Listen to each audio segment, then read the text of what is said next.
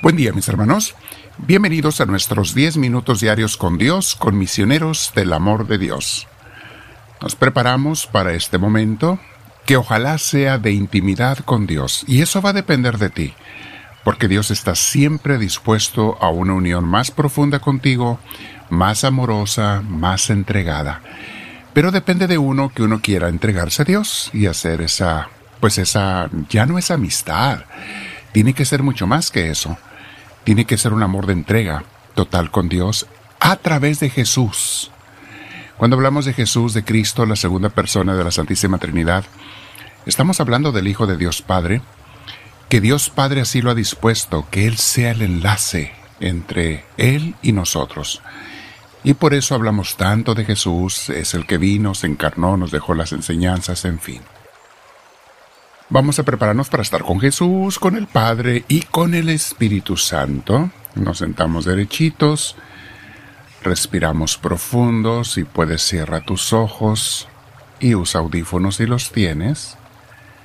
Respirando profundo, invitamos al Espíritu Santo y le decimos, Espíritu Divino, ven a mí te lo pido. Lléname de ti, Señor me haces falta, te quiero, te necesito y guíame tú toda mi vida. más cuando estoy reflexionando sobre ti y sobre tus verdades. Bendito seas, me quedo contigo, mi Señor Dios. Mis hermanos, el día de hoy vamos a hablar sobre qué significa ser discípulo de Cristo. Son temas que de vez en cuando tocamos, los repetimos porque sigue la gente preguntando las mismas preguntas. Y a ti te llega gente con preguntas también. Si tú no tienes esta duda, porque ya lo tienes bien claro, te va a llegar gente y tienes que saber cómo hablarles para ayudarles cuando de veras quieran aprender. Cuando quieran discutir, no pierdas tu tiempo con esa gente, mi hermana, mi hermano. Tratar de convertir a una persona que tiene ideas aferradas y quiere mantenerse pegado a ellas, él les digo yo es como expulgar perros. Más tardas en quitarles las pulgas que en que van al echadero y se echan de más, allá donde aprenden y con otra gente lo que traen contigo.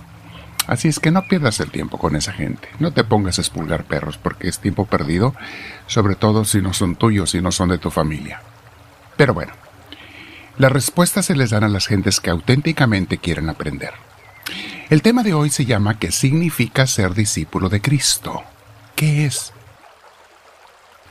Creer en Dios es fácil, mis hermanos.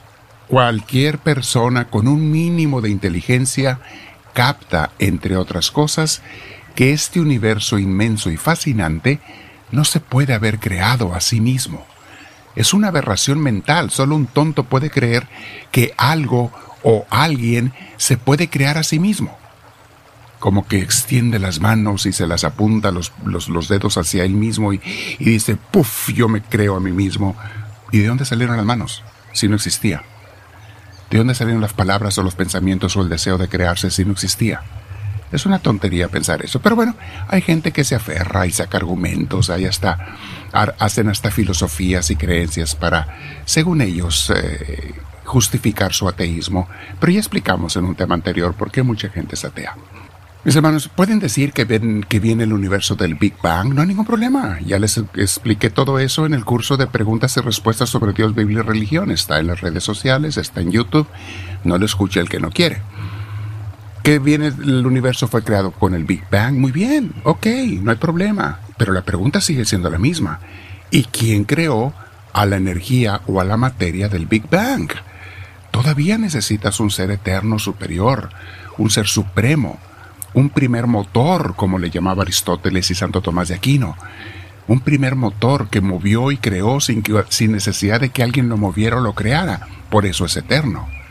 Entonces, esa es la definición. Creer en Dios no tiene chiste, pero vamos a ver qué es lo que sí tiene chiste. En un momento más.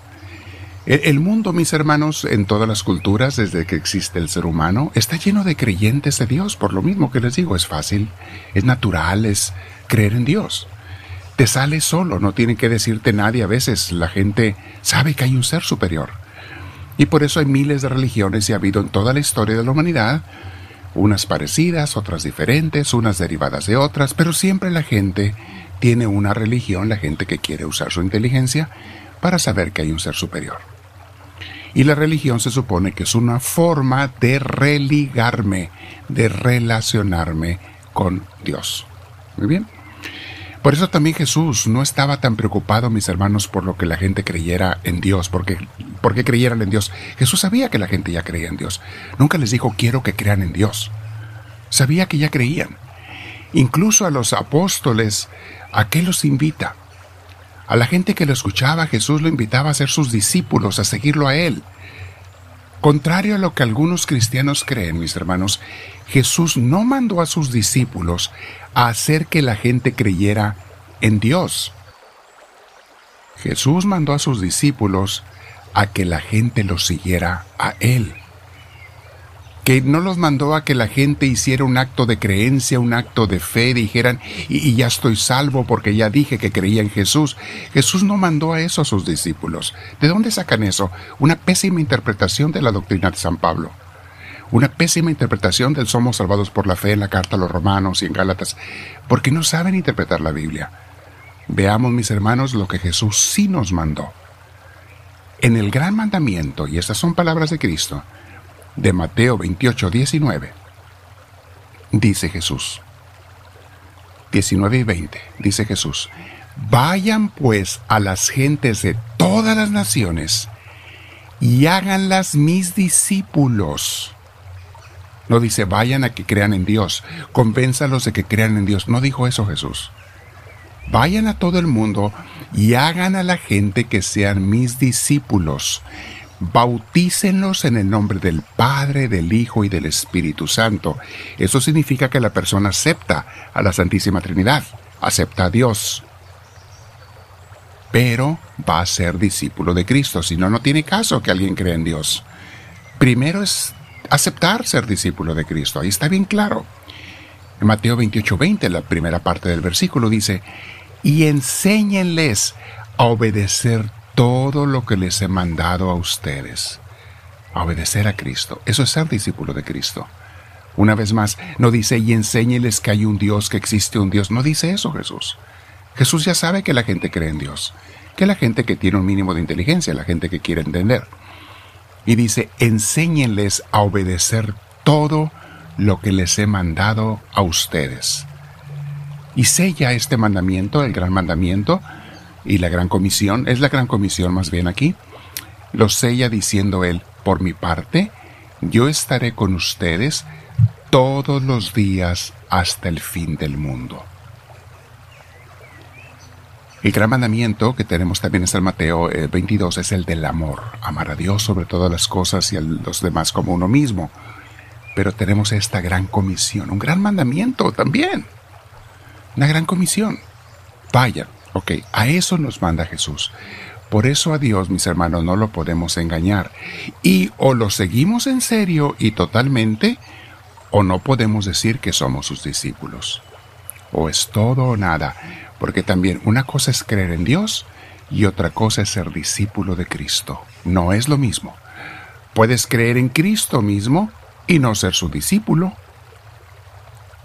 El objetivo es creer y ser sus discípulos.